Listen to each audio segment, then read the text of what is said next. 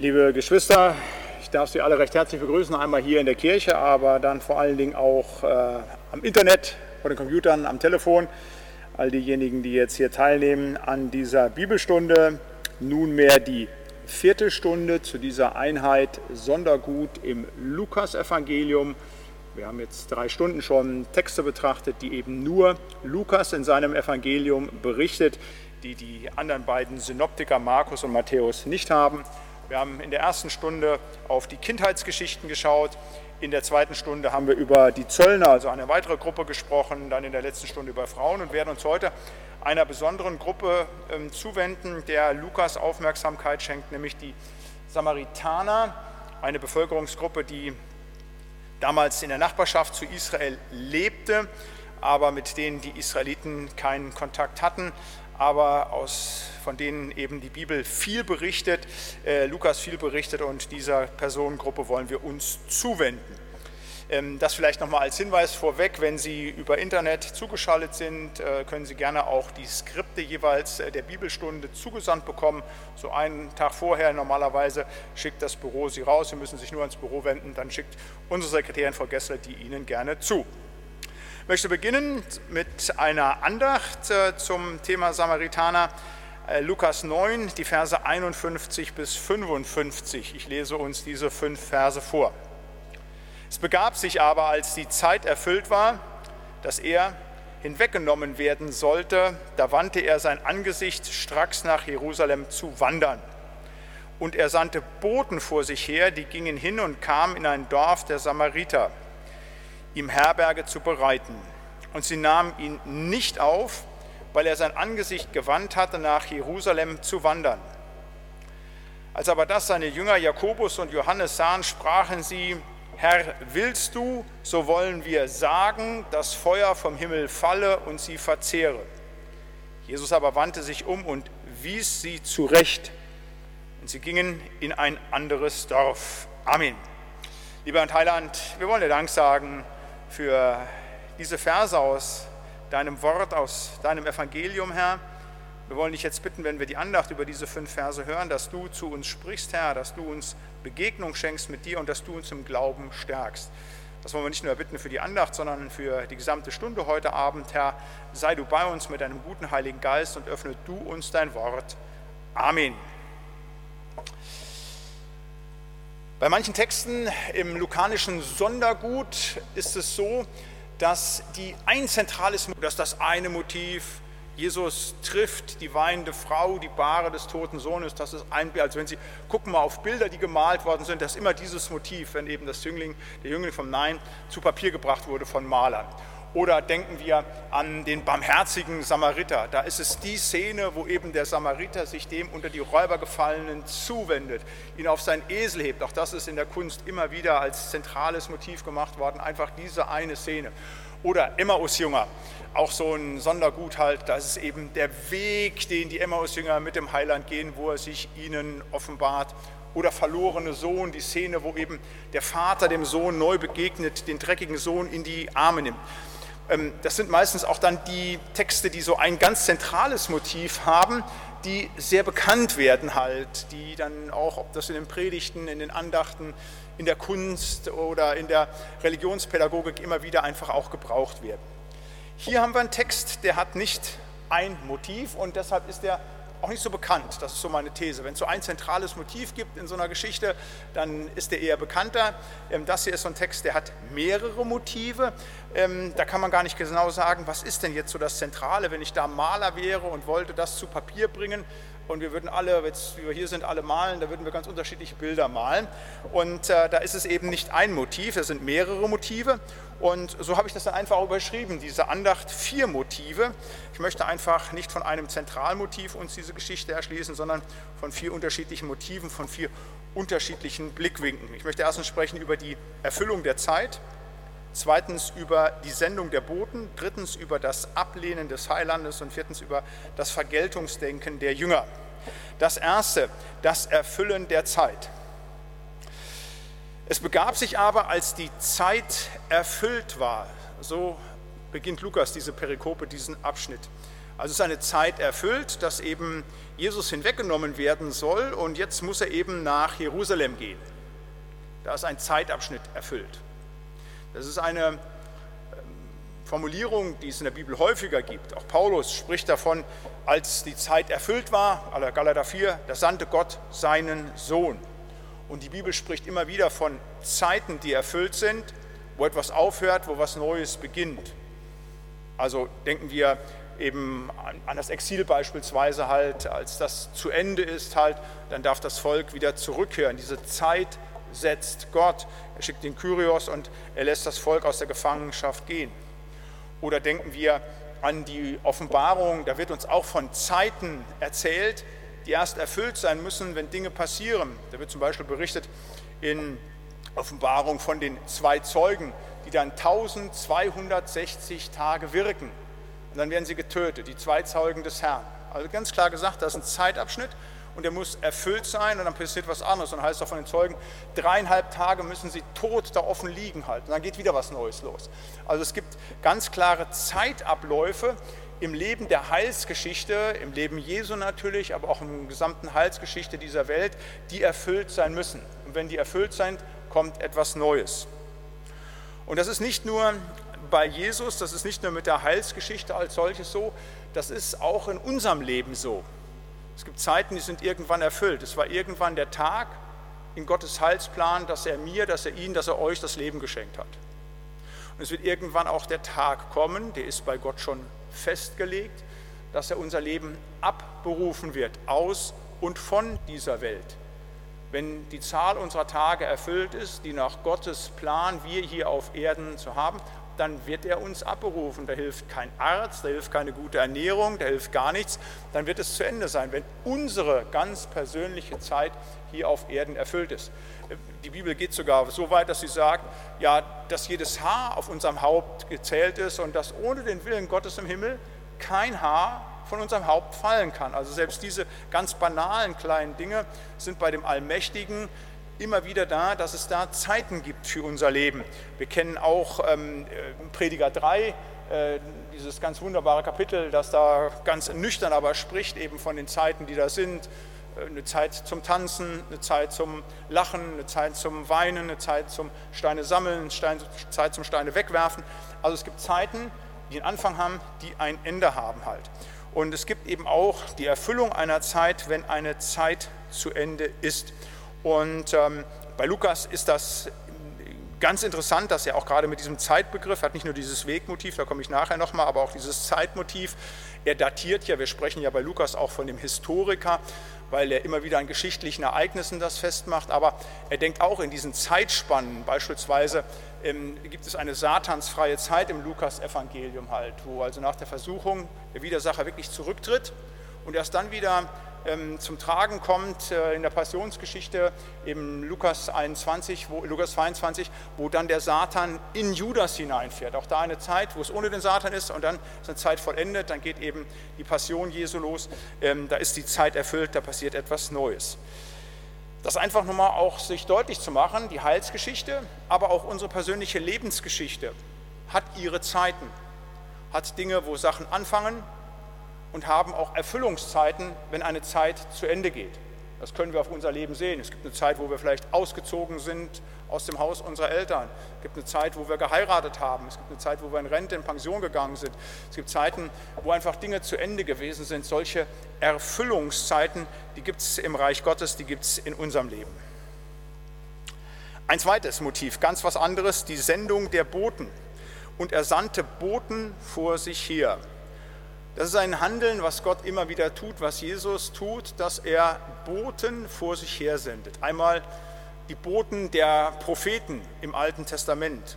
Ein Jesaja, ein Sacharja, ein Hesekiel, ein Joel, ein Johannes der Täufer. Das sind alles Boten, die Gott vor sich her sendet, um die Ankunft von sich in dieser Welt anzukündigen, dass er als Messias, als Gesalbter in diese Welt kommt. Er sendet Boten aber auch hier viel banaler. Er sendet Boten in dieses samaritanische Dorf, um eben für ihn Herberge, dass er dort Platz finden kann. Die verweigern das, die kommen zurück, sagen hier, du darfst hier nicht. Und, ähm, aber Gott, Jesus sendet Boten vor sich her. Das sind natürlich Menschen. Aber dieses Wort, was hier steht im Griechischen, Angelos, Angel, Engel, können auch Engel sein. So kann man das auch geistlich verstehen, diese Bibelstelle. Das ist ein ganz besonderes Motiv. Er sendet Engel vor sich her, die ihm den geistlichen Weg bereiten. Und diese Menschen sind geistlich nicht bereit, ihn aufzunehmen. Nochmal, es sind hier tatsächlich Menschen, die er sendet, aber man kann das eben auch geistlich verstehen, zu sagen, er sendet Boten. Denn ob Menschen Jesus aufnehmen oder nicht, hängt nicht davon ab, dass Leute sagen, ja, der kann vielleicht hier die Herberge nicht bezahlen oder ich bin da skeptisch, dass der so einen großen Tross hat, sondern hier geht es auch um Geistlichkeit. Ob Menschen Jesus aufnehmen, wird häufig in der geistlichen Welt entschieden. Dass wir zum Glauben gekommen sind, hat ja nichts mit unserer eigenen Intellektualität zu tun. Da waren Menschen, die für uns die Hände gefaltet haben. Ob es unser Konfirmator war, ob es unsere Eltern, Großeltern waren, die für uns Gebete gesprochen haben. Und da sind Dinge in der unsichtbaren Welt passiert. Da hat es auch in unserem Leben das schon gegeben, dass vor uns Boten hergingen, dass Engel da gewesen sind. Und da ist es zum Sieg gekommen, wenn wir durchbrechen konnten weil da die Boten auch Sieg, die Engel Sieg errungen haben mit, dass Dinge möglich wurden. Warum das bei mir passiert, bei anderen nicht, das kann ich Ihnen nicht erklären. Aber ich weiß, dass ganz vieles, was mit Bekehrung, mit Wiedergeburt zu tun hat, eben nicht ein rein irdischer, intellektueller Vorgang ist, sondern dass das eine geistliche Dimension hat, auch wenn Menschen blockiert und gehindert sind. Dass dann eben die Boten nicht aufgenommen wird, man Jesus, jetzt im Bild gesprochen, symbolisch nicht Herberge gegeben wird, und die Boten werden zurückgesandt. Auch ein ganz, ganz interessantes Motiv. Ein drittes, die Ablehnung des Heilandes. Das muss man sich vorstellen, Gott wird in seiner Schöpfung abgelehnt. Geschöpfe lehnen den Schöpfer ab. Hier kommt der Sohn Gottes, hier kommt Gott und sie lehnen ihn ab. Und das ist eben nicht nur etwas, was eben dieses samaritanische Dorf tut. Das passiert immer und immer wieder seitdem Jesus in diese Welt gekommen ist, dass er Ablehnung erfährt.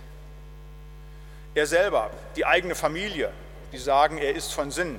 In Nazareth wird er abgelehnt, als er dort predigt. Die Pharisäer, das theologische Establishment, die, die Gott dienen wollten, das Wichtigste war für sie Gottesdienst, die lehnen ihn ab. Der hohe Priester selber, der oberste theologische Repräsentant, verurteilt ihn zum Tode, maximale Ablehnung. Und die Ablehnung geht dann weiter, wenn wir sehen bei Lukas, der die Apostelgeschichte geschrieben hat, wenn wir da sehen, was Paulus passiert ist, als er dann die erste Missionsreise beginnt, halt nicht in Antiochia, in Pisidien, also nicht in Antiochien, das in Syrien halt, ja, da vertreiben sie ihn aus der Gegend. Als er nach Philippi kommt, da sperren sie ihn ein, da foltern sie ihn im Gefängnis. Apostelgeschichte 17 auf dem Areopag, einige wenige kommen zum Glauben, aber die Intellektuellen, die Philosophen sagen, ja, ist ein Schwätzer, er ist äh, eine Saatkrähe, er bringt nichts, halt komplette Ablehnung und Verspottung. In Korinth halt ne, kommt es zum Aufstand, als er dann später in Jerusalem ist, dort predigt halt äh, Ablehnung, die wollen ihn umbringen, die machen Gelübde, dass sie ihn töten wollen, halt absolute Ablehnung vom Heiland. In einer brutalen, schroffen Art, wie man sich sich schlimmer nicht vorstellen kann. Das ist das, was die Bibel bezeugt. Absolute Ablehnung. Wir wollen nicht. Und es ist wichtig, dass wir das wissen, dass uns in dieser Welt nichts anderes verheißen ist. Mancher ist ja frustriert, wenn er mitkriegt, also in meiner Familie, an meinem Arbeitsplatz, in der Kirche werde ich mit meinem Christuszeugnis abgelehnt. Aber das ist nie anders gewesen. Also wenn Jesus, wenn Paulus Ablehnung erfahren, und die haben ja Jesus sowieso, aber auch Paulus in einer ganz anderen Weise den Geist, als wir es haben, und die erfahren Ablehnung. Ja bitte, was soll er mit so äh, schwachen Typen, mit so schwachen Kandidaten mit mir sein? Das ist doch glasklar, dass wir auch Ablehnung erfahren. Das gehört mit dazu. Das ist so etwas, was immer wieder passiert in dieser Welt. Wenn es nicht passiert, ist es die große Ausnahme. Aber die Ablehnung ist die Regel. Das ist etwas, was leider mit dazugehört, was wir aber häufig ausblenden, auch wenn wir jetzt ernüchternd feststellen, ja, in unserem Vaterland verändern sich die Dinge ja radikal. Wir Christen kommen immer mehr in die Minderheit. Politik lehnt immer mehr christlichen Glauben ab. Das ist bedauerlich, dass es so ist, aber das ist der Normalzustand der Ablehnung, die Ablehnung dieser Welt. Das passiert Jesus hier bei dem Dorf der Samaritaner, der Samariter, und das passiert uns auch in dieser Welt. Und ein viertes, ganz anderes Motiv, das Vergeltungsdenken der Jünger. Die erleben jetzt diese Ablehnung, jetzt kommt eine Reaktion, die ist so menschlich. Und Gott sei Dank ist das jetzt nicht unsere Geschichte, sondern das sind zwei der Superstars, ne? Johannes und Jakobus, die nun ganz nah dran sind, die bei der Verklärung dabei sind, die so nah bei Jesus sind, seine Cousins sind halt und die sagen, ja Herr, also weil das passiert ist, jetzt wollen wir mal richtig Punishment, richtig Bestrafung, lass doch uns einfach Feuer vom Himmel regnen lassen. Wir wollen die Bestrafung, wir wollen so ein Sodom und Gomorra für dieses samaritanische Dorf. Und Jesus verweigert ihnen das dieses Vergeltungsdenken. Erstmal finde ich es positiv, dass die Bibel davon spricht, dass so gute Leute wie Johannes und Jakobus auch so etwas in sich tragen. Denn das kennen wir ja auch, wenn wir ob unseres Glaubens Verhöhnung und Ablehnung erfahren haben, dann sind wir häufig nicht in der Lage, das demütig zu tragen und unser Gegenüber noch mehr zu lieben, sondern ganz häufig kommt da so eine böse Wurzel in uns hoch, die dann eben danach schreit, eine Vergeltung. Wir wollen vielleicht nicht irgendwas vom Himmel regnen lassen, aber es ist uns dann so der Sinn danach, ne, als würden wir doch eigentlich auch am liebsten mit der Macht Gottes zurückschlagen. Und das verweigert Gott. Wir müssen uns übrigens keine Gedanken machen. Wer Jesus ablehnt, mit dem können wir ja nur Mitleid haben. Gott wird ihn eines Tages richten. Viel schlimmer als irgendein irdisches Urteil hier auf Erden sein würde halt. Vor allen Dingen aber auch ist es etwas, dass wir, wenn wir dann in diesem Vergeltungsdenken drin sind, dann tun wir nicht mehr das, die Arbeit Jesu Christi. Wir sind ja gerufen, hinzugehen, Menschen zu Jesus zu führen, nicht das Gericht zu vollstrecken.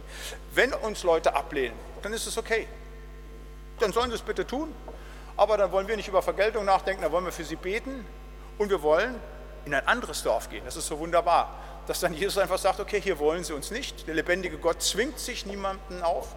Der lebt mit der Ablehnung und er geht in ein anderes Dorf.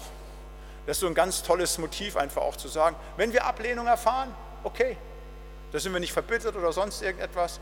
Wenn wir nicht gewollt werden mit der Botschaft, die wir zu bringen haben von Jesus Christus, halt, dann gibt es ein anderes Dorf, da gibt es ein anderes Haus, da gibt es einen anderen Arbeitskollegen, da gibt es einen anderen Schulkameraden halt, dem wir die Botschaft bringen können. Und damit wollen wir uns dann beschäftigen und nicht eben mit dem Vergeltungsdenken. Das so viele ganz unterschiedliche Motive eben aus dieser Geschichte, die uns deutlich vor Augen stellt, dass es, wie gesagt, eine Erfüllung der Zeit gibt, dass Gott seine Boten sendet, dass seine Botschaft immer wieder Ablehnung erfährt und dass er nicht möchte, dass wir dieses Vergeltungsdenken haben. Amen. Ich möchte mit uns beten. Lieber und Heiland, danke für diese wunderbaren fünf Verse aus dem Lukas-Evangelium, aus dem neunten Kapitel. Danke mit dem, was du uns aus diesen Versen zu sagen hast, Herr. Und ich möchte dich bitten, das, was wir verstanden haben, dass wir dem nachgehen, Herr, und dass wir das in unserem Leben, in unserem Glauben umsetzen. Amen. Die Samariter, das ist heute Thema. Das ist so eine Gruppe, die hat Lukas im Blick. Und äh, es sind zwar nur drei Sondergutgeschichten, aber immerhin, man muss das feststellen, halt ganz bedeutsame Geschichten halt, äh, von denen er dann hier erzählt, die nur er hat, wo eben die Samariter und Geschehnisse um sie herum berichtet werden. Das eine haben wir gerade gehört, das ablehnende samaritanische Dorf. Dann haben wir die vielleicht bekannteste Geschichte des Lukas-Evangeliums, der barmherzige Samariter. Ähm, die Krux der Geschichte, da kommen wir gleich, wenn ich nochmal darstelle, wer überhaupt diese Samaritaner, die Samariter sind halt, zu sagen, wo eben da Priester und Levit, die eigentlichen ja, Top-Leute des äh, theologischen Establishments damals, einen unter die Räuber gefallenen links liegen lassen, aber derjenige, der eigentlich gar nicht dazugehört, der Ausgegrenzte, der wendet sich dem zu und hilft dem. Ganz tolle Geschichte, die wir alle kennen, der barmherzige Samariter. Und von dieser Geschichte haben die Samariter auch da eine gewisse Bekanntheit. Und dann gibt es die Geschichte, werde ich dann zum Schluss einfach nochmal betrachten, von den, die Geschichte von den zehn Aussätzigen halt, wo neun der Aussätzigen nicht zurückkehren und Jesus danken, aber einer kommt zurück und der ist wiederum auch ein Samariter, das wird in dieser Geschichte hervorgehoben. Was hat es jetzt nun mit diesen Samaritaner, mit diesen Samaritern auf sich. Dazu muss ich ein paar Dinge erklären und ich führe sie jetzt so ein bisschen so ja, religionssoziologisch in so einem ja, Sonderfeld äh, äh, ja, einer, wie kann ich sagen, Sekte, sondern das ist eine andere Religion gewesen, neben dem Judentum hinein. Es ist so, dass ähm, 722 das Nordreich untergeht. Sie wissen, Salomo hat die Reichsgründung getan, etwa so 927, 200 Jahre hat es zwei, äh, zwei Reiche gegeben, also 927 stirbt Salomo und dann gibt es die Reichsteilung, es gibt zwei Reiche von 927 bis 722, Nordreich, Südreich, in der Bibel Israel und Judäa, Israel ist das Nordreich, Judäa ist das Südreich. Und ähm, das Südreich hat immer wieder ein Daviden auf dem Königsthron sitzen. Das Nordreich hat ganz viele unterschiedliche Dynastien halt. Die machen ganz viel Mist. Also im Südreich in Judäa ist vieles nicht in Ordnung, aber im Nordreich ist ganz viel Heidentum, ganz viel Aberglaube, ganz viel Schlimmes halt. Und äh, Gott gibt deshalb schon ganz früh ähm, äh, die, das Nordreich, eben zehn Stämme Israels, in die Hände der Assyrer. Und 722 werden die erobert und das Nordreich geht unter. Danach besteht noch das Südreich für 150 Jahre, die werden dann von den Babyloniern erobert. Die machen dann später dieselben Fehler wie das Nordreich wie Israel. Die Assyrer sind so gewesen, dass sie bei den Babyloniern, wissen wir das, da haben wir schon häufig darüber gesprochen, wenn die ein Land erobert haben, dann haben die die komplette Bevölkerung deportiert. Die Juden werden dann ja nach Babel gebracht, werden an den, Euphrat gesetzt halt und äh, werden komplett deportiert. Die Assyrer haben eine andere Besatzungspolitik gehabt. Assyrer sind hingegangen und haben gesagt, wir nehmen Teile der Bevölkerung und zersiedeln die überall in unserem ganzen Reich und setzen da, wo die sind, wiederum ganz, ganz andere Menschen hin. Es gibt so eine Mischbevölkerung. Die Römer wiederum, da haben wir auch schon drüber gesprochen, die haben wiederum anders eine Besatzungspolitik gemacht, die haben gesagt, wir lassen alles, wie es ist äh, und die Leute müssen uns zusammenarbeiten, Teile und Herrsche. Da haben wir jetzt bei den Zöllnern drüber gesprochen, vor 14 Tagen halt. Wie gesagt, die Assyrer gehen hin und haben so eine ähm, ja, Vermischung. Das führt einmal dazu, die Verbreitung der zehn Stämme Israels, was dann später, auch das wieder Gottes Heilsplan, wichtig ist, als dann Paulus in die Mission geht. Da kann er überall in den Synagogen, da wo eben Juden sind, in der Diaspora anfangen, das Evangelium zu predigen. Es führt aber in, im Nordreich dazu, dass dort eine ganz neue Mischbevölkerung entsteht. Und diese Mischbevölkerung hat eine Mischreligion. Das müssen wir uns so vorstellen. Da kommt alles zusammen aus dem Assyrerreich, also aus der heutigen Türkei, aus dem heutigen Irak, aus dem heutigen Iran. Alles Mögliche wird da zusammengeworfen. Die kommen dann mit ihren Mondgöttern, mit ihren unterschiedlichen okkulten Praktiken halt, die sie haben. Da ist natürlich dann ein Teil der israelitischen Bevölkerung, die noch vor Ort ist, die dann äh, auch so einen Rumpfglauben haben, so ein bisschen Jahwe, und die vermischen sich dann. Ähm, dieses Ereignis wird beschrieben in 2. Könige 17. Ich lese diesen Text mal vor. Das ist ganz interessant, dass dieses, diese Vermischung noch einmal genau auch dort beschrieben wird. Ich lese diese zehn Verse mal vor, weil die aus der Bibel, aus der biblischen Sicht besser alles schildern, als ich es dann sagen kann. Ich komme dann gleich wieder zurück zu der Situation der Samaritaner. Der König von Assyrien aber ließ Leute von Babel kommen, von Kuta, von Ava, von Hamad und Serphajaim und ließ sie wohnen in den Städten von Samarien an Israels Stadt. Und sie nahmen Samarien ein und wohnten in seinen Städten. Als sie aber anfingen dort zu wohnen und den Herrn nicht fürchteten, sandte der Herr unter sie Löwen, die töteten sie. Und man ließ dem König von Assyrien sagen, die Völker, die du hergebracht hast, mit denen du die Städten Samariens besetzt hast, wissen nichts von der Verehrung des Gottes dieses Landes. Darum hat er Löwen unter sie gesandt und siehe, diese töten sie, weil sie nichts wissen von der Verehrung Gottes dieses Landes. Der König von Assyrien gebot, bringt dorthin einen der Priester, die von dort weggeführt sind. Er ziehe hin und wohne dort und lehre sie die Verehrung des Gottes des Landes. Da kam einer der Priester, die von Samarien weggeführt waren, und wohnte in Bethel und lehrte sie, wie sie den Herrn fürchten sollten. Aber jedes Volk machte sich seinen Gott und tat ihn in die, tat in die Heiligtümer auf den Höhen, die die Samaritaner gemacht hatten, jedes Volk in seinen Städten, in denen es wohnte. Die von Babel machten sich Sokot Benot, die von Kuta machten sich Nergal, die von Hamad machten sich Ashima, die von Ava machten sich Nippas und Tartak. Die von Serphajaim verbrannten ihre Söhne dem Adramelech und Amamelech, den Göttern derer von Sepharjaim. Und weil sie auch den Herrn fürchteten, bestellten sie Priester äh, stellten sie sich Priester auf den Höhen aus allem Volk unter ihnen. Die opferten für sie in den Heiligtümern auf den Höhen. So fürchteten sie den Herrn, dienten aber auch den Göttern nach dem Brauch der Völker, von denen man sie hergebracht hatte. Und bis auf diesen Tag tun sie nach diesen früheren Bräuchen. Also Mischreligion. Da wird alles miteinander zusammengewürfelt und da hat jeder so seine Traditionen, aber den Herrn fürchtet man auch noch. Man hat irgendwie den Gott der Israeliten auch noch mit reingebracht und dem opfert man auf den Höhen. Das ist etwas ganz Interessantes, auch für die Wahrhaftigkeit der Bibel, gerade die Samaritaner, die es bis zum heutigen Tag gibt, die bis zum heutigen Tag auf einer speziellen Höhe opfern, nämlich auf dem Berg Garizim.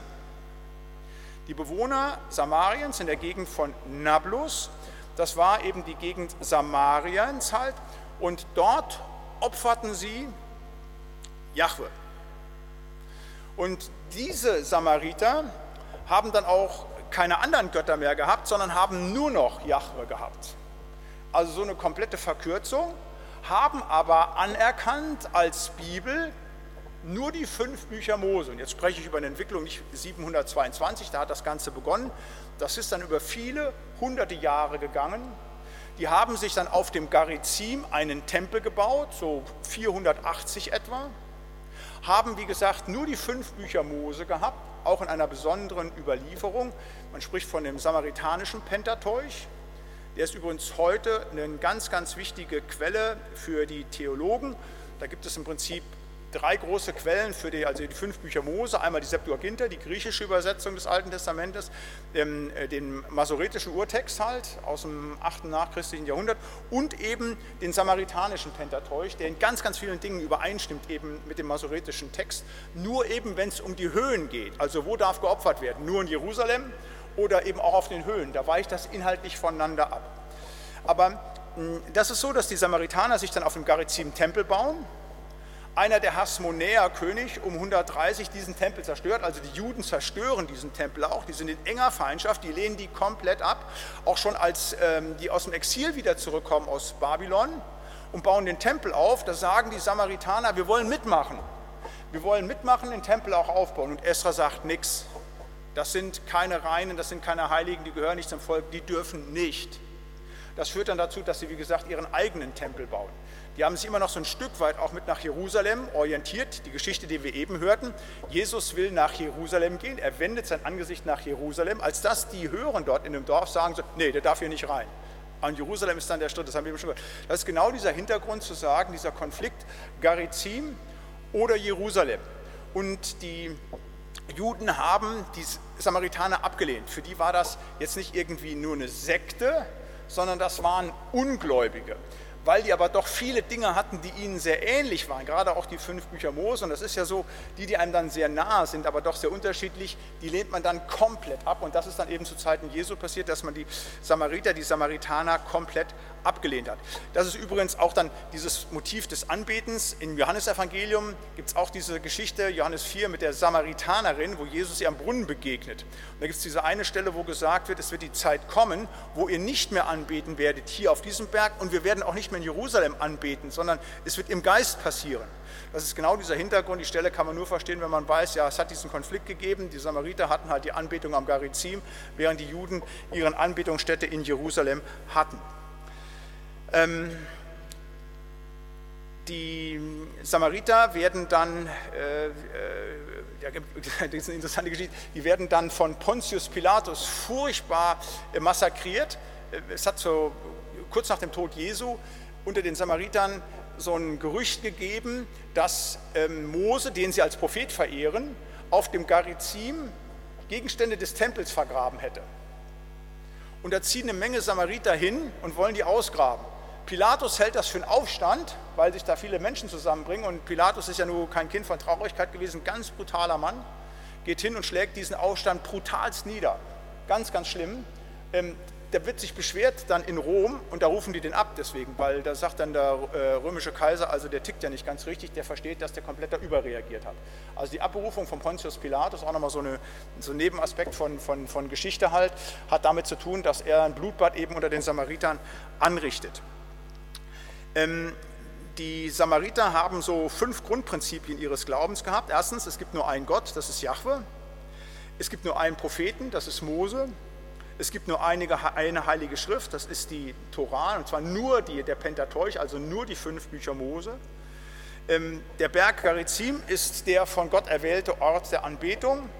Und es wird einen Tag der Rache und Vergeltung geben halt. Also man wartet auch auf keinen jetzt Gesalbten, sondern auf einen Taheb, so heißt es bei ihnen halt, einen Prophet, der kommen wird und der wird alles Unrecht wieder zurechtbringen und der wird eben auch Vergeltung üben. Und diese Religion hat sich bis zum heutigen Tag erhalten. Also die Samariter waren früher ein sehr großes Volk, da gab es über 100 bis 150.000 Menschen, ganz genau wissen wir das nicht. Ähm, die auch dieser Religion angehört haben. Heute gibt es nur noch im Prinzip zwei Dörfer, in denen die leben, aber die haben sich über all die Jahrhunderte in ihrer Religion, in ihrer Kultur und auch in ihrer sozialen Identität erhalten. Es ist auch grundsätzlich so, dass ein Samariter nur einen Samariter heiratet. Also das ist eine ganz geschlossene Gesellschaft, allerdings sehr klein. Heute gibt es nur mehr 800 Samaritaner, die noch ihren Glauben leben. Gibt es äh, ein kleines Dorf beim Garizim, diesem, diesem äh, Berg halt, Kiryat Luza heißt das, und die haben auch bis zum heutigen Tag einen eigenen Hohepriester halt, der entsprechend dann nach den Vorschriften des ähm, Pentateuchs, der fünf Bücher Mose, dann auch seine, die ähm, Opferungen und Dinge vornimmt halt. Also das ist so eine ganz spannende Geschichte. Ganz klein muss man sich vorstellen, 800 Leute nur, das sind weniger als wir Leute in der Kirchengemeinde haben halt. Ne? Aber die haben sich über diese ja, äh, zweieinhalbtausend Jahre als eine Religionsgemeinschaft erhalten. Und ähm, diese Menschen, wie gesagt, ähm, stehen im Konflikt zu Zeiten Jesu mit den Israeliten. Interessanterweise ist es so, dass das Evangelium dort große Wirkung zeigt. Also es wird in der Apostelgeschichte berichtet, Apostelgeschichte 8, dass wirklich viele, viele Menschen zum Glauben kommen. Und es scheint so zu sein mit dem, was auch im Johannesevangelium angelegt ist, Johannes 4, mit dieser Frage, wo begegnet uns denn Gott? Jetzt bin ich wieder bei dem, was ich jetzt immer schon die ganzen letzten Stunden sagte, auch am Sonntag in der Predigt, das Wegmotiv bei Lukas. Die Tatsache, dass Gott nicht an einem Ort uns begegnet, was der Konfliktpotenzial zwischen den Juden und den Samaritanern ist, Jerusalem oder Garizim, sondern zu sagen, dieser Gott ist das, was das Alte Testament auch sagt, ein Weggott, der mit uns geht. Das hat wohl, so sagen das Religionssoziologen, sehr große Wirkung für die Samariter gehabt, die gesagt haben, ja super, ja, dann können wir ja auch mitmachen, dann sind wir ja offen, dieses zu sagen, eben nicht dieses Gebundensein, wo sie gemerkt haben, das ist eine Sackgasse mit unserem Berg, das kann es nicht gewesen sein, sondern es ist ein Weg, nicht ein Ort in dieser Welt, sondern es ist ein Gehen mit diesem lebendigen Gott. Ähm, das äh, schenkt uns letztlich die Offenbarung. Das ist diese äh, Bevölkerungsgruppe, die man hier hat, die wie gesagt in Kontroverse mit den Juden stand, sie auch mit ihnen, da war keine Gemeinschaft, die lehnten die ab. Aber im Lukas-Evangelium bekommen sie nicht nur, aber eben auch eine sehr positive Bewertung. Es ist der barmherzige Samariter und es ist ein Samariter, der umkehrt. Das ist die Geschichte, die ich jetzt gleich lesen möchte. Lukas 17 eben von den zehn Aussätzigen, die da gesund werden. Das, wie gesagt, so einige Hintergründe eben zu diesem Volk der Samaritaner. Wie ich finde, sehr spannende Geschichte, wie sich das entwickelt hat. Vor allen Dingen auch da wieder, ähm, wie die Aussagen der Bibel auch von den Historikern, die dann hingehen, genau das belegen, wo das immer deckungsgleich ist, wo man sagt, jawohl, das, was die berichten, ist deckungsgleich mit dem, was die Bibel über diese Menschen erzählt. Wir wollen als Text betrachten Lukas 17, die Verse 11 bis 19. Und es begab sich, als er nach Jerusalem wanderte, dass er durch Samarien und Galiläa hinzog. Und als er in ein Dorf kam, begegneten ihm zehn aussätzige Männer die standen von ferne und erhoben ihre Stimme und sprachen, Jesus, lieber Meister, erbarme dich unser. Und als er sie sah, sprach er zu ihnen, geht hin und zeigt euch den Priester. Und als es geschah, als sie hingingen, da wurden sie rein. Einer aber unter ihnen, als er sah, dass er gesund geworden war, kehrte er um, pries Gott mit lauter Stimme und fiel nieder auf sein Angesicht zu, Füßen, zu Jesu Füßen und dankte ihm. Und das war ein Samariter. Jesus aber antwortete und sprach, sind nicht die zehn rein geworden? Wo sind aber die neun? Hat sich sonst keiner gefunden, der wieder umkehrte, um Gott die Ehre zu geben, als nur dieser Fremde? Und er sprach zu ihm, steh auf, geh hin, dein Glaube hat dir geholfen. möchte diese Geschichte auslegen, allerdings jetzt nicht nur über einen Strang. Ich mute Ihnen und euch jetzt ein bisschen was zu. Äh, ich mache mal so einen Ansatz, um euch zu zeigen, was in so einer Geschichte auch drin steckt, wie unterschiedlich man so eine Geschichte angehen kann, je nachdem, was man da ins Zentrum bei der Auslegung stellt. Das erste ist, ich möchte natürlich Jesus ins Zentrum der Auslegung stellen und ihr seid immer gut beraten, wenn ihr Texte auslegt oder mal eine Andacht zu machen habt. Jesus, immer alles von Jesus. Was tut Jesus, was sagt Jesus? Immer zu gucken, ist man immer richtig. Und was macht Jesus hier in der Geschichte, wenn wir sie auslegen wollen? Erstens, er begegnet Menschen auf dem Weg. Jetzt werdet ihr sagen, gähn, das ist ja schon wieder das, was der Olli die ganze Zeit schon erzählt. Das ist eben im Lukas-Evangelium so und hoffentlich nehmt ihr das auch so als festes Wissen mit. Ja, es ist immer wieder auf dem Weg. Es begab sich, als er nach Jerusalem wanderte, dass er durch Samarien und Galiläa hinzog und dass er in ein Dorf kam. Also Jesus ist wieder am Wandern. Und dann begegnet er den Aussätzigen. Aber auch die gehen dann zu den Priestern und der eine checkt auf dem Weg, oh, das ist ja Jesus gewesen, das ist Gott gewesen, ich kehre zurück, wieder auch auf dem Weg. Es sind immer die Weggeschichten, wo uns Gott begegnet, auf dem Weg, wo wir gehen. Nicht an besonderen Orten, wo wir sagen, hier ist jetzt Begegnung möglich, in St. Martini, weil das ein heiliger Ort ist, oder irgendwo, wo irgendein Tempel oder sonst was gebaut wird. Nein, Gott begegnet uns auf dem Weg im Wort, das heißt überall. Wir haben keinen Gott, der an einen Ort gebunden ist. Seit Jesus gekreuzigt ist und der Tempel seine Bedeutung verloren hat, weil da nicht mehr die Vergebung ist. Im Tempel gab es ja Vergebung und im Tempel war die Gegenwart Gottes, aber das zerreißt ja der Vorhang halt. Damit ist ähm, die Bedeutung des Tempels obsolet geworden. Äh, 40 Jahre später wird er dann auch von den Römern zerstört und nicht wieder aufgebaut, halt zu sagen. Gott begegnet uns und das ist die Botschaft auch von Lukas, der vermutlich nach der Zerstörung des Tempels gesprochen hat, was natürlich für die Juden auch eine Herausforderung ist. Gott begegnet auf dem Weg. Und darauf dürfen wir uns einlassen und er geht mit uns auf dem Weg. Und er ist in so einer notvollen Situation wie hier bei den zehn Aussätzigen bei uns. Aber er ist auch bei den Fragen, bei den Emmaus-Jüngern, wo die nicht verstehen, wie es theologisch weitergeht. Gott begegnet uns auf dem Weg. Und das können wir ja auch sagen. Wie uns begegnet ist, erstmalig auf unserem Weg. Ich denke, die meisten können das noch benennen, wo erstmalig Gott in unser Leben hineingetreten ist. Aber das bleibt ja nicht bei einer erstmaligen Begegnung, sondern er geht auf unserem Weg mit uns, mit den Höhen, mit den Tiefen, mit dem Schweren, mit dem Guten einfach. Gott begegnet Menschen auf, unserem, auf dem Weg halt. Ne? Das ist das Erste, was wir hier als Motiv sagen dürfen. Ein zweites, Jesus hört Gebet. Die beten, die rufen Jesus an, Kyrie eleison, Herr erbarme dich, Jesus erbarme dich und Gott hört. Ich habe in der letzten Woche ein ganz tolles Buch gelesen, hat mir lieber Bruder aus der Internetgemeinde zugeschickt halt, ähm, äh, Theodor Zöckler, Lebensbild von Theodor Zöckler. Ich kannte den bis dahin gar nicht. Die Zöcklerschen Anstalten, der ein oder andere von euch und Ihnen wird es vielleicht kennen, der hat in der heutigen Ukraine, damals als das noch Galizien war, die eine Diakonissenanstalt gegründet, Waisenhäuser gegründet, Riesenarbeit, halt ein Wahnsinnswerk, was dann leider äh, kurz vor dem Zweiten Weltkrieg zusammenbricht halt eben oder als der Zweite Weltkrieg ausbricht, also totaler Wahnsinn, irre, was Gott da gemacht hat. Und seine Frau schreibt eine Biografie über diesen großartigen Mann, der wird auch so äh, der Bodelschwing des Ostens genannt. Und hat dieses Buch dann genauso beschrieben, Gott hört Gebet. Die haben so viel Furchtbares durchgemacht, aber auch so viel Gebetserhörung. Gott hört Gebet. Das war das Titel dieser gläubigen Frau, die, wie gesagt, ihren Mann da beschrieben hat. Gott hört Gebet. Und das war Wahnsinn zu lesen, wie der wirklich immer im Gebet war, im Gebet war und was Gott dafür unglaubliche Wunder geschenkt hat in diesem Werk, was er ist. Gott hört Gebet.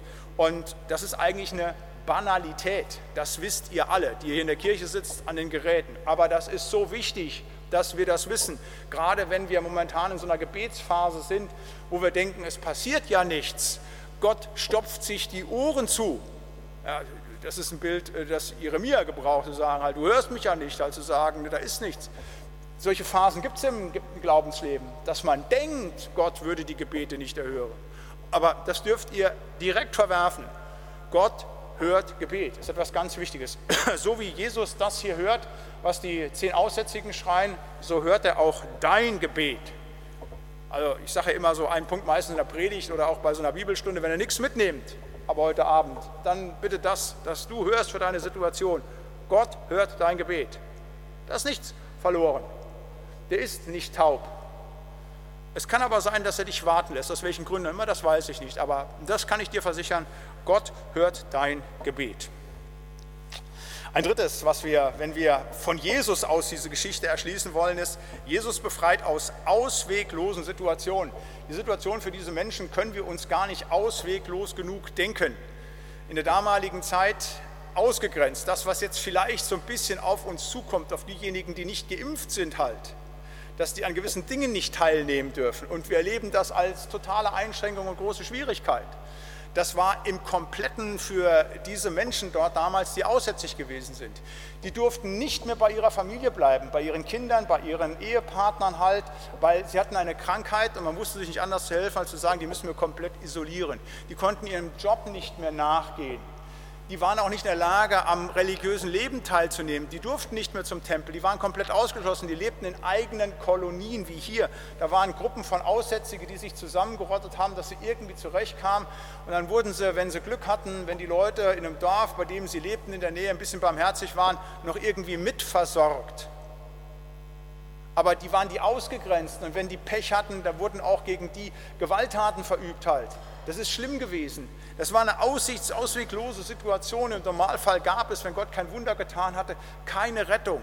Und in dieser ausweglosen Situation, da gibt es für sie auf einmal nur noch eins, Jesus, Jesus, Jesus. Und den rufen sie an und dürfen dann erleben, wie der lebendige Gott sie aus ausweglosen Situationen befreit. So wie das Volk Israel am Roten Meer, so wie den Daniel aus der Löwengrube halt. Das dürfen wir wissen, Gott hilft aus ausweglosen Situationen, Jesus hilft aus ausweglosen Situationen. Das dürfen wir für uns wissen. Wenn wir denken, irdisch gibt es hier nichts mehr, Gott ist able, Jesus hat immer einen Weg, darauf dürfen wir uns verlassen. Jesus hilft aus ausweglosen Situationen auch aus der ausweglosen Situation unserer Sündhaftigkeit. Wir sind ja immer sehr schnell geneigt, so die Dinge immer so irdisch zu sehen. Halt meine finanzielle Katastrophe, meine gesundheitlichen Probleme, äh, meine Eheschwierigkeiten und dann erleben wir wunderbar, wie Gott uns raushilft und dann glauben wir, das sei das ganz Große. Das ist wunderbar, das ist zu loben und zu danken, wenn wir sowas erleben. Aber die größte Tat, die der lebendige Gott uns schenkt, ist, dass er uns aus der Ausweglosigkeit unserer Sündhaftigkeit herausgebracht hat. Denn eigentlich könnten wir nicht mit dem lebendigen Gott in Gemeinschaft sein. Nein, Dafür ist er ans Kreuz gegangen, ist für uns gestorben und auferstanden, damit wir in Gemeinschaft mit ihm sein können. Da hat er wirklich die absoluteste Ausweglosigkeit, hat einen Weg gebahnt, dass wir beim Herrn sein dürfen. Jesus hilft aus ausweglosen Situationen.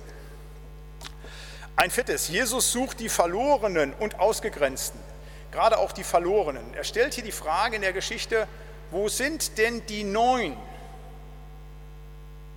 Der freut sich nicht über den einen, der da ist, das freut er sich auch, aber das andere ist die Frage nach den Neun. Da fehlen neun, die Gott nicht die Ehre geben. Und das bewegt das Herz unseres Heilandes. Wo sind denn die, die noch nicht bei mir sind? Diese Sehnsucht nach den Verlorenen, da wird es in der nächsten Stunde drüber gehen, das ist ja auch so ein Motiv in dem lukanischen Sondergut, das Verlorene, der verlorene Groschen, verlorene Schaf, verlorene Sohn. Jesus sucht das Verlorene, der verlorene Zachäus, die Ausgegrenzten, geht denen nach, auch hier in dieser Geschichte. Immer wieder dass er sucht nach denen, die verloren sind. Daran ist auch der Missionsauftrag begründet, dass Gott sagt in seiner Retterliebe, ich will alle Menschen erreichen, dass alle zur Erkenntnis der Wahrheit kommen und zum Heil finden. Jesus sucht die Verlorenen. Wie gesagt, da werden wir nächste Woche das noch einmal vertiefen, diesen Punkt. Und ähm, ein fünftes und letztes, Jesus ist Gott. Dieser Mensch kehrt zurück und betet Jesus an, er dankt ihm. Gott hat ihn gesund gemacht, aber er dankt Jesus. Warum? Weil Jesus Gott ist. An vielen Stellen der Bibel können wir das abgeleitet finden, dass Jesus Gott ist. Es haben viele Leute Schwierigkeiten, Jesus ist Gott, obwohl die Bibel das ein, ein, ein, eindeutig bezeugt. Johannes Evangelium, ich und der Vater sind eins. Wer mich sieht, sieht den Vater.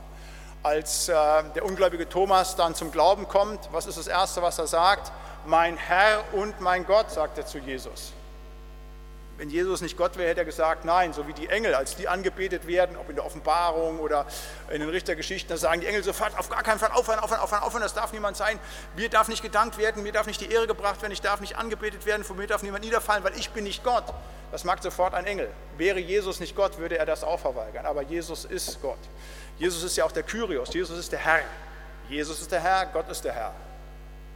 Sind zwei Größen einer dritten gleich, sind sie untereinander gleich. 2 mal 6 ist 12, 3 mal 4 ist 12, also ist 3 mal 4 auch gleich 2 mal 6. Und wenn Jesus der Herr ist, Gott der Herr, ist, Jesus der, ist es Jesus eben Gott. Das wird eben hier auch deutlich. Ganz wichtig zu sagen, hier ist Gott. Das ist auch mal eine ganz wichtige Botschaft. Jesus ist Gott. Wenn die Leute mich immer wieder fragen, darf ich zu Jesus beten? Ist selbstverständlich, das ist der lebendige Gott. Dann hast du erst verstanden, wer dieser Gott ist. Und manche Menschen haben Scheu davor. Die haben immer noch so eine Subordination, die nicht verstanden haben, was Sohn heißt. Dass eben im damaligen antiken Verständnis der Sohn des Königs der König ist, der Sohn des Pharaos der Pharao ist, halt zu sagen, dass das in eins geht. Dass es eben nicht der Junior ist, der so ein bisschen weniger Rechte hat, sondern Jesus ist Gott. Das ist ganz wichtig, so wie auch der Heilige Geist natürlich Gott ist halt. Aber das eben auch hier nochmal Auslegung von Jesus. Nächste Auslegungsmöglichkeit, ich habe das letzte Stunde schon angerissen, habe ich gesagt, ja, es gibt so eine Stereotype, die kann man sehr gut immer anlegen, wenn man eben nicht vom Zentrum Jesus hergeht und so eine Geschichte auslegt, sondern wenn man die Menschen im Zentrum hat oder den Menschen. Beim letzten Mal war es die verkrümmte Frau. Dann habe ich euch die Geschichte ausgelegt, habe gesagt, äh, das Elend der Frau, die Erlösung der Frau, die Dankbarkeit der Frau. So konnte man sich diese Geschichte erschließen. Hat auch gesagt, Heidelberger Katechismus ist genauso aufgebaut, des Menschen Erlösung, des Menschen, des Menschen Elend, des Menschen Erlösung, Dankbarkeit. Auch hier kann man genauso dieses Auslegungsschema anlegen und kann sagen, das Aussetz, der aussätzigen Elend, der aussätzigen Erlösung, der aussätzigen Dankbarkeit. Also, das, was ich eben schon so ein bisschen aufgeführt habe, zu sagen, wie haben die Aussätzigen in der damaligen Zeit gelebt? Die waren weg vom Fenster, die hatten kein Leben mehr. Das waren im Prinzip Zombies. Die lebten zwar noch, aber waren in Wirklichkeit schon tot, sozial tot, zwar noch nicht biologisch tot. Das ist ein absolutes Elend gewesen. Und aus diesem Elend finden sie Erlösung durch Jesus Christus. Als sie sich zu Jesus wenden, finden sie Erlösung aus ihrem Elend.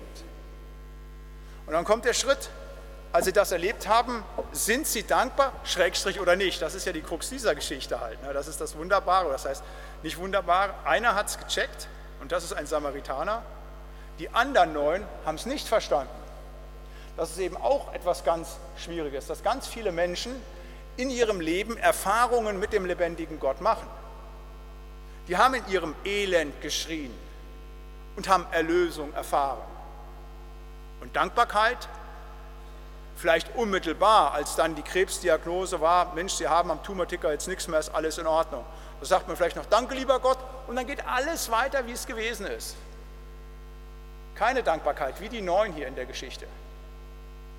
Gott sei Dank gibt es aber auch Menschen, die tatsächlich dann in die Dankbarkeit zurückfinden und nach der Erlösung aus dem Elend in die Dankbarkeit hineingeführt werden. Das ist etwas ganz Wichtiges, dass wenn wir gegenüber Gott stehen, dass wir immer wieder Dankbarkeit bringen. Nicht als etwas, was wir müssen, sondern das muss ein Automatismus sein. Wenn wir Erlösung wirklich erfahren haben, sei es aus einem menschlichen Elend oder sei es eben auch, dass wir noch einmal klar durch den Heiligen Geist gemacht bekommen haben, was es heißt, dass wir erlöst sind von der Schuld der Sünde, dann bleibt nur Dankbarkeit.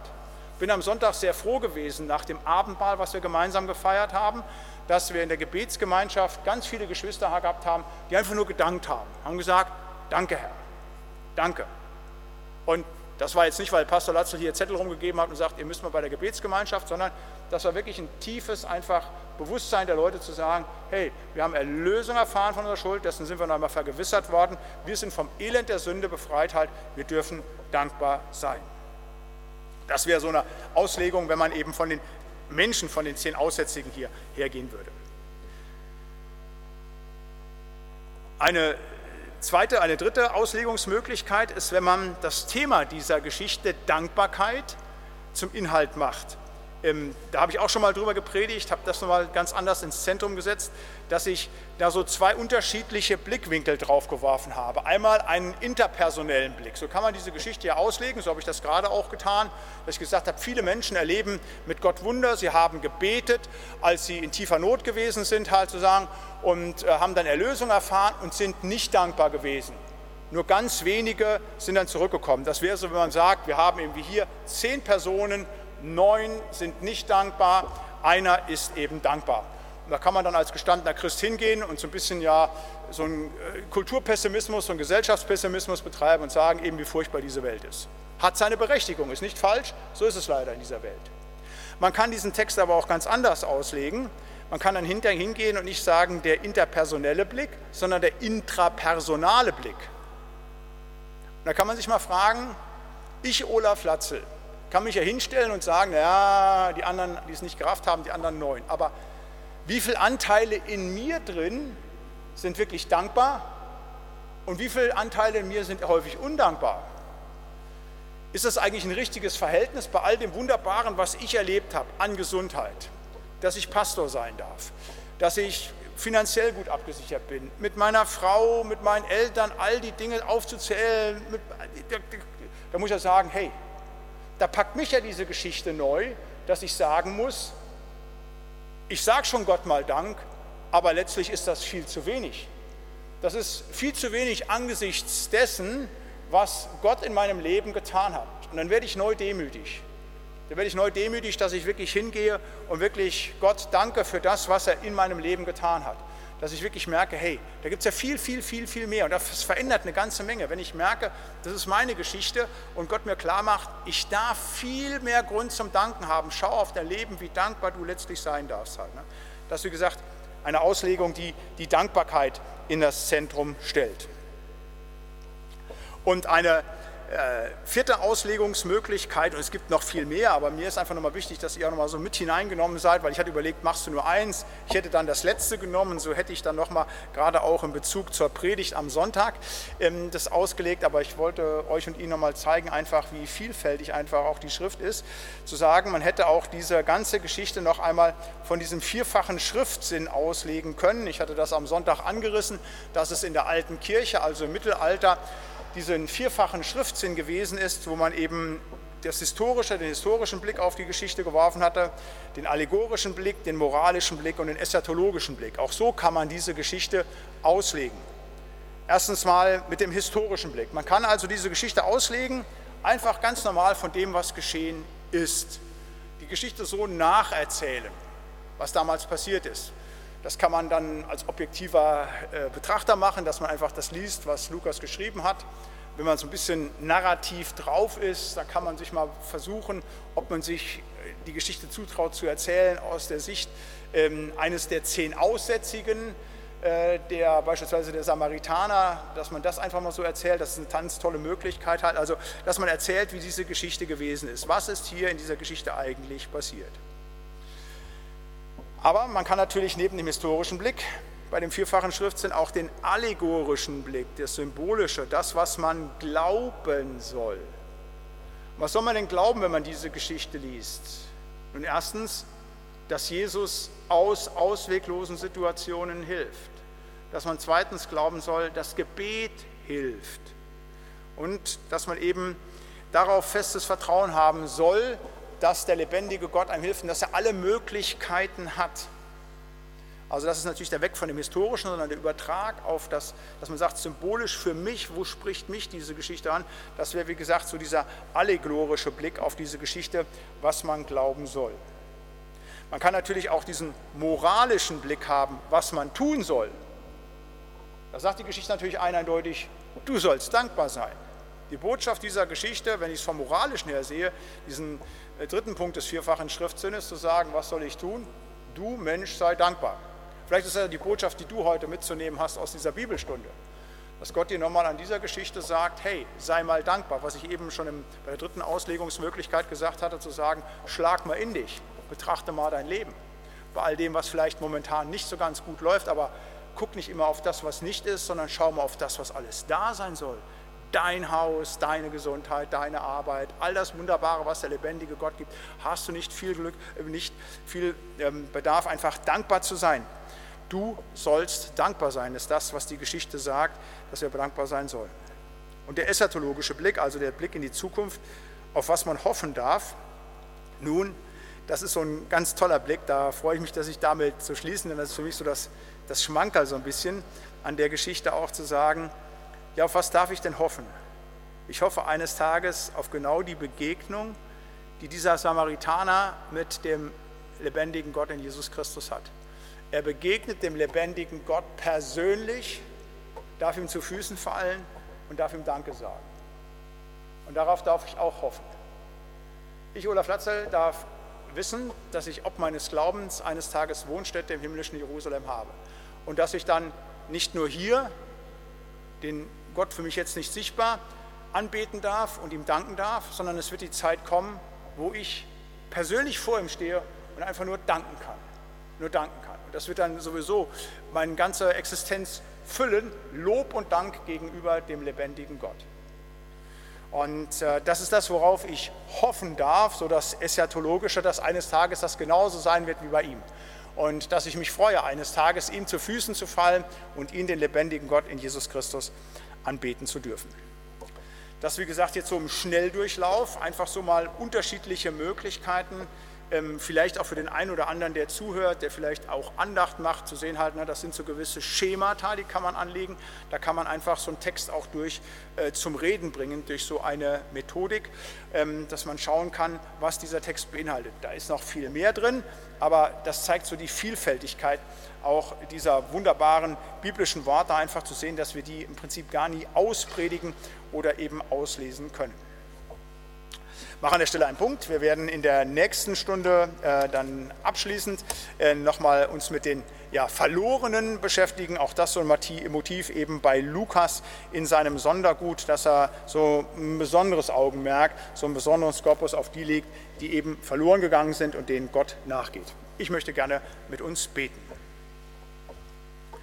Lieber Bernd Heiland, von ganzem Herzen wollen wir dir Dank sagen, dass du der Gott bist, der Möglichkeiten hat, die alles Menschliche und irdisch Normale übersteigt. Danke, dass du Wege führen kannst und uns helfen kannst, Herr, die wir noch gar nicht sehen. Und danke, dass du damals den zehn Aussätzigen geholfen hast, Herr, und dass du sie aus auswegloser Situation herausgeführt hast.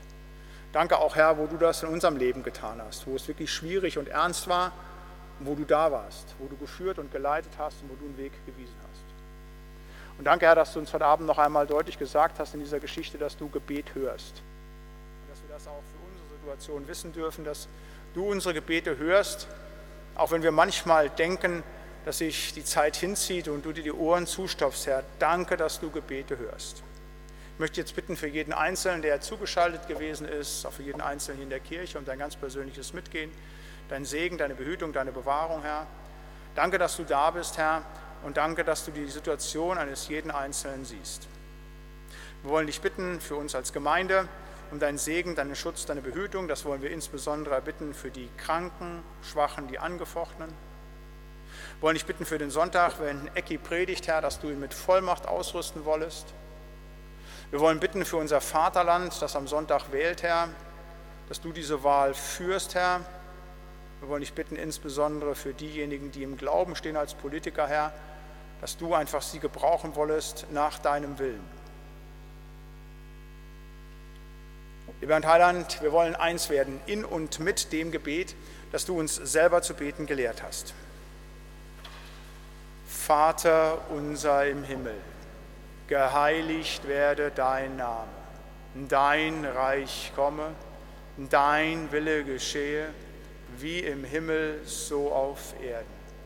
Unser tägliches Brot gib uns heute und vergib uns unsere Schuld, wie auch wir vergeben unseren Schuldigern.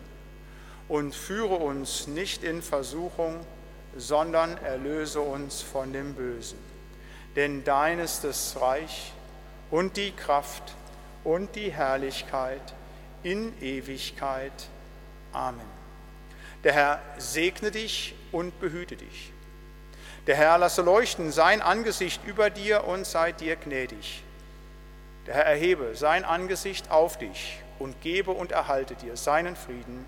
Amen. Ihnen allen, euch allen noch einen schönen Abend. Kommen Sie gut nach Hause. Tschüss.